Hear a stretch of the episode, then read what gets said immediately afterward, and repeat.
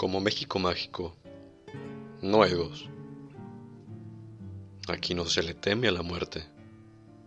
Aquí se convive y se juega con ella.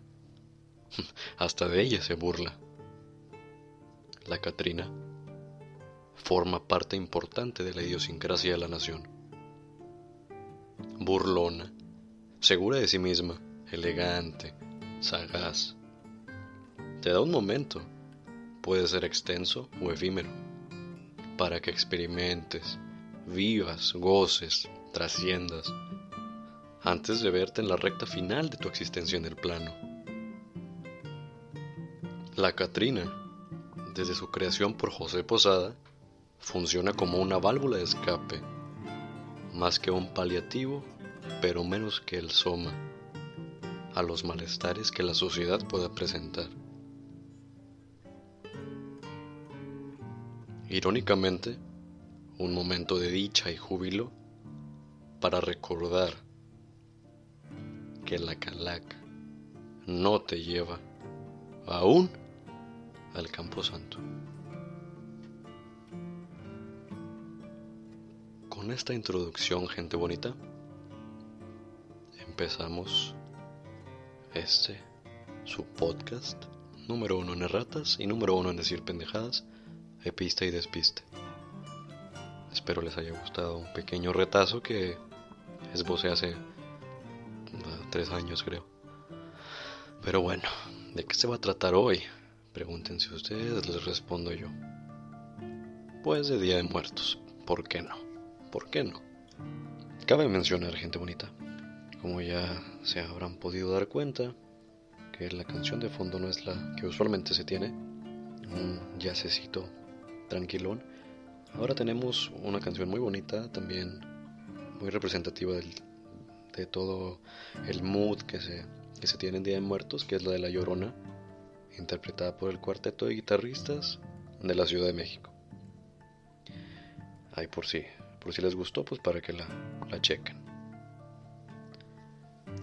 Primero me gustaría hablar de los orígenes de la Catrina, de esta elegante calavera con ropa muy a la vanguardia de, la moda del siglo XX de Europa. ¿De dónde sale? ¿Cuáles son sus precedentes? ¿A quién se le ocurrió? ¿Cómo estuvo ahí la onda? Bueno, pues resulta que la Catrina no fue la primera gran dama latinoamericana del más allá, puesto que pues sucede que ahí estaban los aztecas y este honor le pertenecía a Mictegaxicuatl. Una disculpa si no lo pronuncio bien, no, no, no domino esta lengua. Mictegaxicuatl, la reina del inframundo azteca, del Chicunamictlán. Su papel era el de vigilar los huesos de los muertos y su presencia pues estaba al frente y al centro eh, durante cualquier reconocimiento de los que habían fallecido. Esa era su labor, cuidar los huesos de los muertos. Y pues a dónde habían pasado todas esas almas, se creía por los mesoamericanos que los muertos hacen un viaje eh, y que descienden nueve niveles hasta las profundidades del, eh, del inframundo. La visión de la muerte de los antiguos no era triste, para nada. De ahí sale la parte de festividad. La veían como una parte del ciclo de la vida y celebraban a los difuntos dejando ofrendas en altares, mm, muchas de las veces improvisados, u ofrendas que los ayudarían en sus pruebas futuras. Esto se ve también en otras culturas, y aquí no era la excepción. Les ponían cosas que ellos creían que iban a ayudar a sus difuntos a pasar pruebas o a hacerla más llevadera esa, esa trayectoria, ese camino.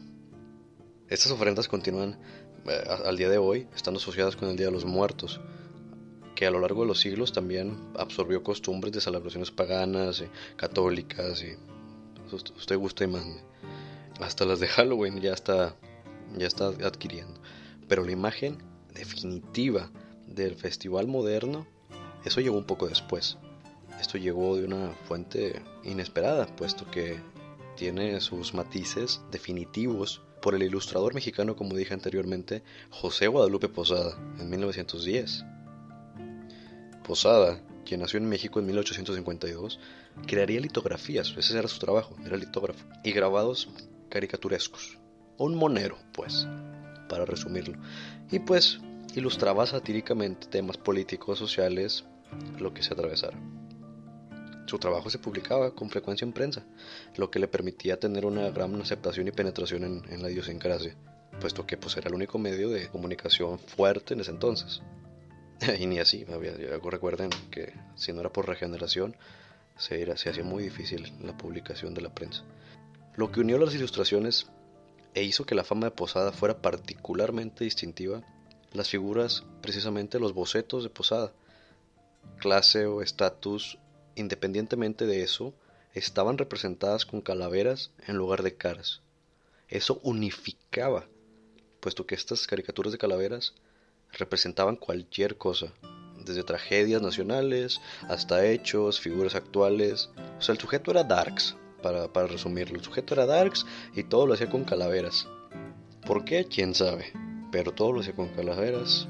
Los personajes literarios, históricos, de todos los estratos sociales, paria, burgués, de todo.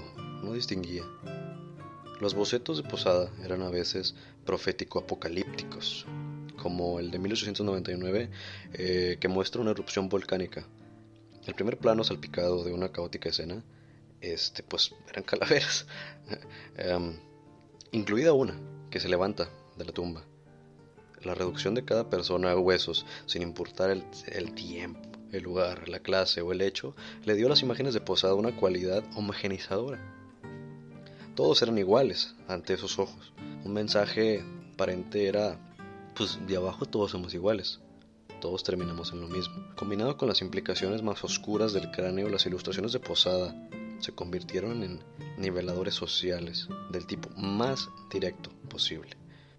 Publicado durante una pandemia de la enfermedad, el personaje del cólera, en el boceto de 1910, la calavera del cólera, así, así se conocía la calavera del cólera mórbido, no es un cráneo, es más bien un humanoide fantástico con cuerpo de serpiente. Sin embargo, alrededor del cólera hay una docena de cráneos, todos representados con los efectos mundanos de una variedad de ocupaciones, desde joyeros hasta sastres y herreros, contadores, también jueces. Una vez más, el mensaje fue de neutralización. No importa en qué parte de la sociedad ocupes, la muerte nos mata a todos la calavera de la Catrina surge de un boceto original de Posada. Se hizo muy probablemente en 1910 y fue diseñado para hacer una sátira que hiciera referencia a las obsesiones europeas de la alta sociedad del líder Porfirio Díaz. Como recordarán de las clases de historia, Porfirio tenía una tremenda fijación con todo lo que tuviera que ver con Europa o con Francia.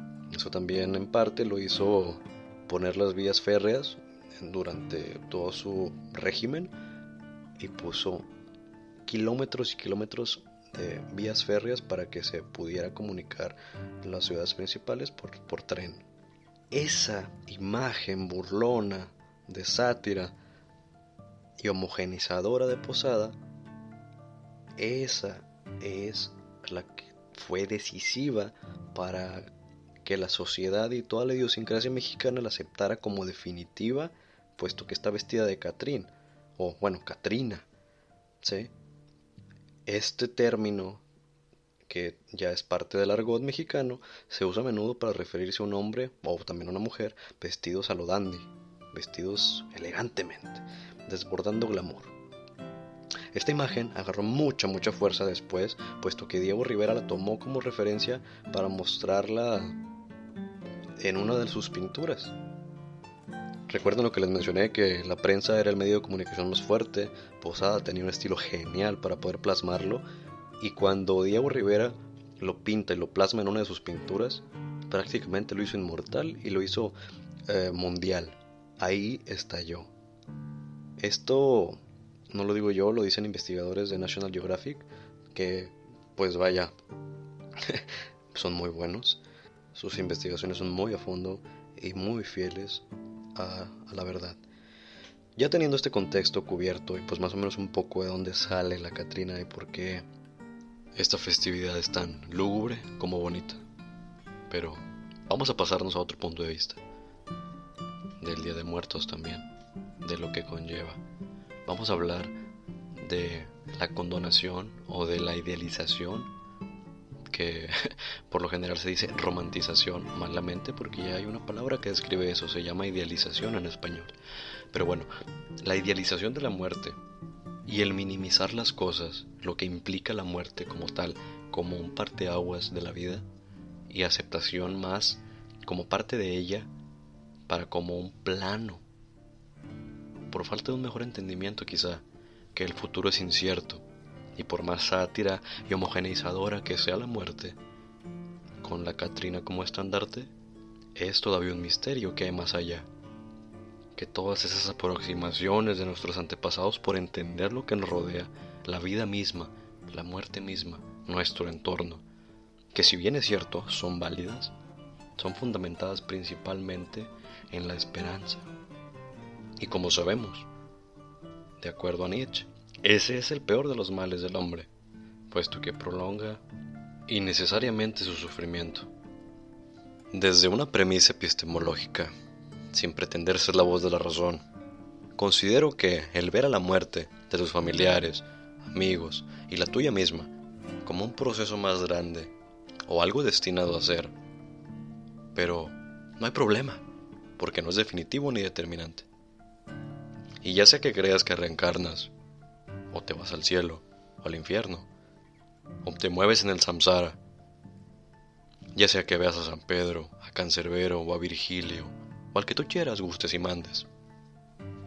Todo eso son aproximaciones que desde antaño se idearon para poder intentar así darle sentido a una realidad, a este chiste sin gracia llamado vida y al cese de esta, a la muerte.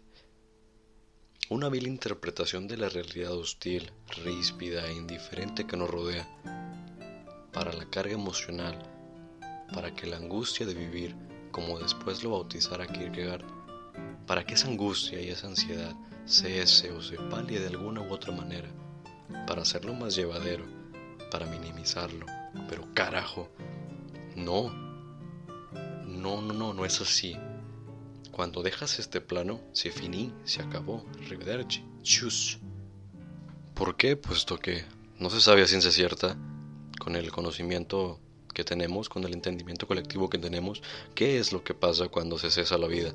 Sería lógico e importante darle el peso que se merece. ¿No lo creen? Vivir causa angustia, es cierto, pero también dicha, júbilo, felicidad, y si se busca bien, eudemonía. Si se deja llevar uno por la Catrina, inconscientemente se minimiza completamente la muerte o se intenta hacer pasar como menos determinante. Pierde ese peso dentro del psique. A lo que quiero llegar con esto es a que gente bonita disfruten cada día como si fuera el último, pero a la vez planifiquen como si fuesen a vivir 100 años. Antes era una frase impresionante, pero ahora las expectativas de vida gracias al avance de la ciencia y de la tecnología permite tener una mayor probabilidad de que eso sea una realidad para nosotros, para ustedes, gente bonita. Así que, ¿por qué no planificar para ello? ¿Tienes problemas con tu vida, familia, trabajo, relaciones personales? También es parte de lo bonito de la vida, del sabor de la misma, ya que cuando no tienes altibajos en la vida es cuando estás muerto. Ahí tienes mucho tiempo para permanecer en el mismo estado y con la misma carga de problemas. Ninguno ahorita en vida e intenta resolviendo primero los pequeños problemas, los pequeños desafíos. Conforme agarres ritmo, los problemas que considerabas más grandes se irán haciendo más manejables. Las cuestiones interpersonales siempre son un desafío, pero manejable. Nadie es perfecto, no lo es tu familia, tú tampoco. Así que llegar a un punto medio y de conciliación es casi siempre una buena opción. Recuerde, gente bonita, Disfruta del júbilo de lo bello. También recuerda que se vale llorar, se vale decir no sé, porque al final de este chiste sin gracia, nadie sabe nada a ciencia cierta. Lo único certero es que al final de la recta de cada uno en este plano, y rumbo al camposanto la Catrina llegará ingrávida, inerte, a verte, sin ojos en sus cuencas, pero tú airoso podrás decir, Hola, te estaba esperando, estoy listo y estoy en paz.